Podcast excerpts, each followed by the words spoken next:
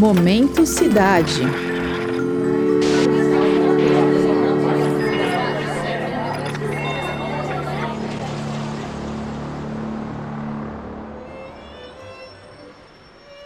O que cidades como Buenos Aires, Montevidéu, Porto Alegre, São Paulo e Rio de Janeiro têm em comum? Bom, todas elas são grandes capitais que abrigam populações consideráveis, acomodando milhões de habitantes. Elas também estão localizadas no mesmo continente, o nosso continente, a América do Sul, e lidam com as mazelas do desenvolvimento tardio dos seus respectivos países até hoje. Outro fator muito importante que une essas metrópoles envolve a ameaça constante da poluição atmosférica. Considerando tanto os seus históricos quanto a sua evolução e pensando principalmente nas mudanças climáticas, é fato que mensurar e melhorar a qualidade de ar nessas cidades seja crucial para o futuro delas. Eu sou o Denis Pacheco e o Momento Cidade de hoje faz a pergunta: Como melhorar a qualidade do ar nos principais centros urbanos da América do Sul? Nesse episódio, o repórter Guilherme Castro Souza conversa com o pesquisador Tiago Souza Silveira. Ele é autor da tese Qualidade do Ar e Concentração de Materiais Particulados nos principais centros urbanos da América do Sul, orientada pelos professores Nelson da Cruz Gouveia e Fernando Mussa Aif, da Faculdade de Medicina da USP.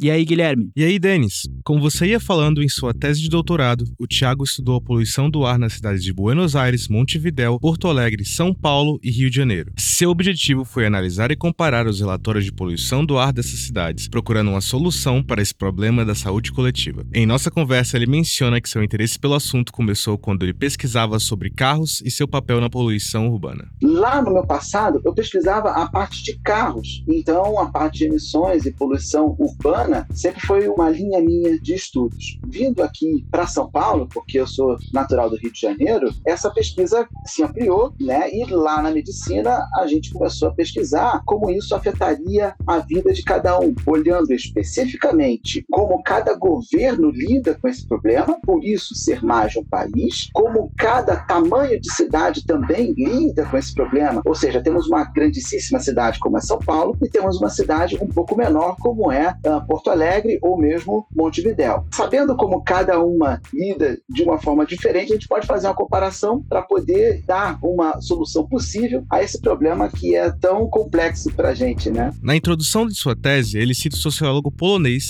Zygmunt Bauman, que afirma: a nossa modernidade líquida apenas acelera ou cria mais produtos a serem descartados, de forma cada vez mais breve, somente aumentando os problemas ambientais. Usando isso como norte, o Tiago deixa claro que com o ar não é diferente. A poluição produzida pela indústria que fornece os nossos bens, cada vez mais descartáveis, prejudica a saúde e a qualidade de vida de todos. A longo prazo, ela pode causar malefícios como câncer. A curto prazo, em doses altas, e como a gente tem algumas vezes aqui e nas grandes cidades, ela pode causar irritação no nariz, problemas de pulmão, problemas cardiovasculares de forma geral. Então, é um problema silencioso que a gente muitas vezes acaba não associando à poluição atmosférica, mas ela está lá. É é o inimigo silencioso das cidades.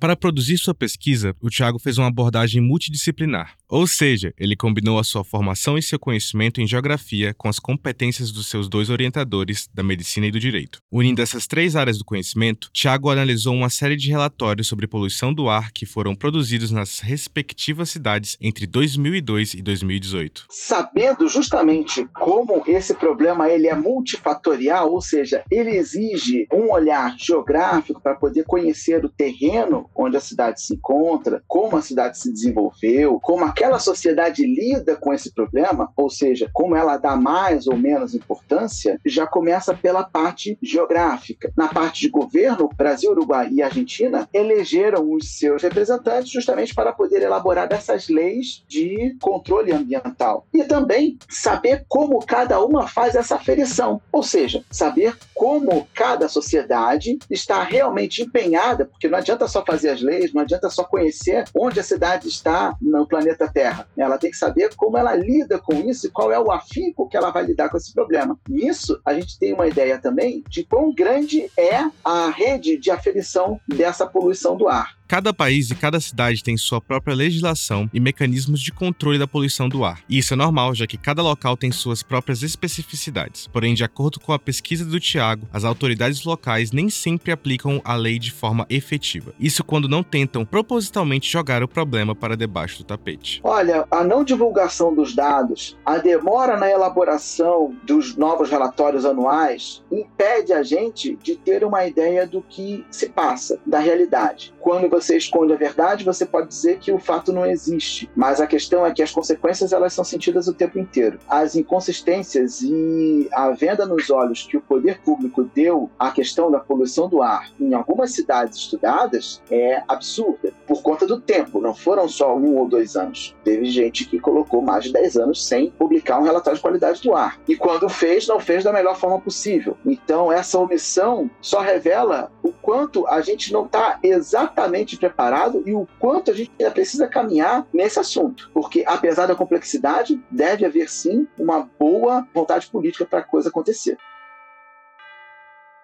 Apesar do problema ser grave e dos relatórios estudados possuírem lacunas, a pesquisa do Tiago mostra uma melhora gradual na última década. Por isso, o professor se mostra otimista quanto ao futuro. Ao contrário da percepção geral, São Paulo tem uma boa qualidade do ar e está melhorando com o passar do tempo. É exemplo, inclusive, para Montevidéu, que é uma cidade menor e se espelha na política que São Paulo anda fazendo para poder melhorar também a sua qualidade do ar e mais, com metas ambiciosas de ser a melhor qualidade do ar da América do Sul. Então, há sim uma cooperação internacional, poderia ser melhor feita, claro, né? Mas há sim uma cooperação, as leis estão evoluindo e a percepção do público também com relação a quanto isso é prejudicial à saúde também está melhorando. Então, acho que no futuro, um pouco distante, talvez um pouco até utópico, a gente vai chegar lá. A gente vai chegar a uma boa qualidade do ar e de uma forma muito mais ampla e para todos. Para encerrar, o Tiago sugere medidas que podem e precisam ser tomadas agora para a gente continuar no caminho certo e evitar um futuro sombrio. Melhora na fiscalização, principalmente, algumas adequações também e regulamentações das leis que já existem e, de fato, um olhar atento tanto para a indústria com relação ao discurso do meio ambiente e também ao público que compra esses produtos e fazer essa crítica, né? Criticar as indústrias que poluem muito e, quem sabe, até deixar de comprar ou dar preferência aquelas que vendem um produto mais limpo e mais agradável ao meio ambiente. O Momento Cidade é um podcast sobre a cidade de São Paulo, seus problemas, seus avanços e seu futuro. Nessa nova fase, de vez em quando, o podcast vai expandir as suas fronteiras e olhar para diferentes cidades do mundo que também merecem a nossa atenção. A composição musical é do André Leite e da Lívia Pegoraro. A edição de som é da Angélica Peixoto, Mariana Franco, com supervisão do Guilherme Ferentini. A reportagem é do Guilherme Castro Souza, com produção minha, Denis Pacheco. O Momento Cidade é uma produção do Jornal da USP. Você pode nos encontrar aqui na Rádio USP e na internet.